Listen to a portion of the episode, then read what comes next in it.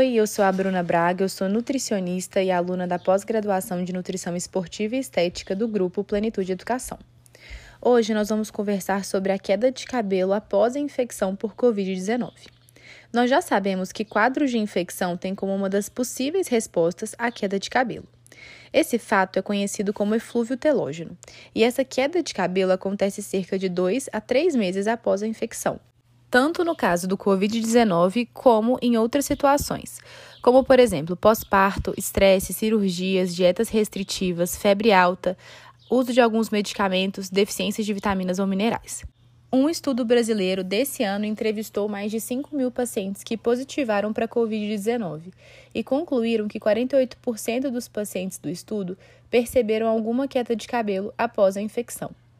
Ainda não é muito claro para os especialistas o mecanismo que provoca a queda de cabelo acentuada no pós-Covid. Porém, alguns fatores se mostram mais prováveis, como, por exemplo, o intenso processo inflamatório provocado pelo vírus, o estresse emocional e a acentuação dos quadros de doenças autoimunes. A boa notícia é que, mesmo em casos mais graves da doença, não houveram alterações na estrutura do fio. Isso quer dizer que é possível tratar a queda de cabelo. É de extrema importância que o paciente com essa queixa faça acompanhamento com o dermatologista ou tricologista, mas a nutrição tem papel fundamental para a melhora do tratamento. Como nutricionistas, podemos pensar em suplementação de vitaminas e minerais como selênio, complexo B, ferro, biotina, zinco, cálcio e magnésio.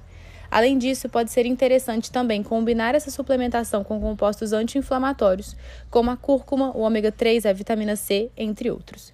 Muito obrigada por ter escutado esse podcast. Para qualquer dúvida, me coloco à disposição. Espero que ele tenha sido útil para você ou para sua prática clínica. Até mais!